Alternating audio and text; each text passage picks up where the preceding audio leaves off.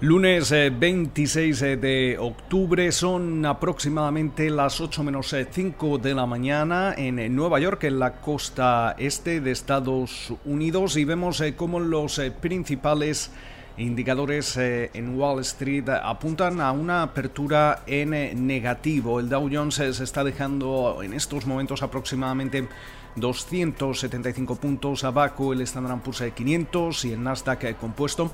que se dejan un 0,8 y un 0,6% respectivamente en una jornada donde el West Texas Intermediate se está transando en el entorno de los 38,95 dólares el barril. Y esa rentabilidad del bono americano a 10 años se sitúa en el 0,81%, una jornada que llega sobre todo eh, marcada por ese aumento en los eh, casos de coronavirus aquí en Estados Unidos eh, que volvían a tocar un nuevo máximo durante el fin de semana. En estos eh, momentos eh, vemos eh, cómo aquí en, Estados Unidos el número de casos asciende hasta los 8,63 millones. Se han registrado ya 225.239 muertes según la Universidad John Hopkins y también tenemos que tener en cuenta esas declaraciones del jefe de gabinete de la Casa Blanca durante el fin de semana donde se reconocía que no se va a lograr controlar la pandemia y que básicamente eh, la administración Trump en estos momentos está concentrada en lo que se refiere a los eh, tratamientos eh, y vacunas contra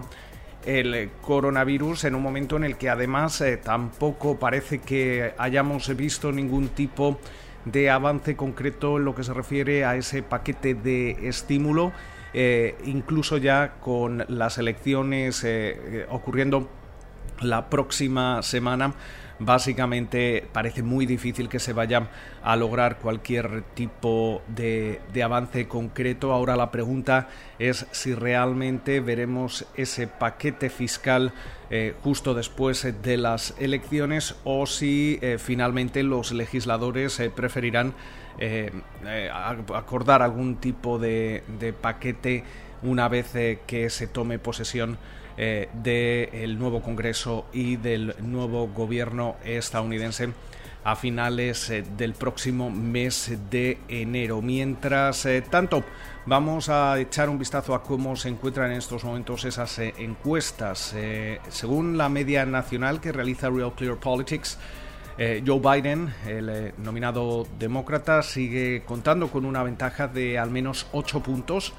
eh, frente al presidente de Estados Unidos, Donald Trump. En los estados clave esa ventaja es de alrededor de 3,8 puntos. Mientras tanto, la media que realiza Real 538 perdón, se sitúa en una, una ventaja para, para, Biden de 9,2 eh, puntos. Esta se ha reducido algo de la que veíamos eh, la semana pasada, pero sin embargo sigue ofreciendo un margen considerable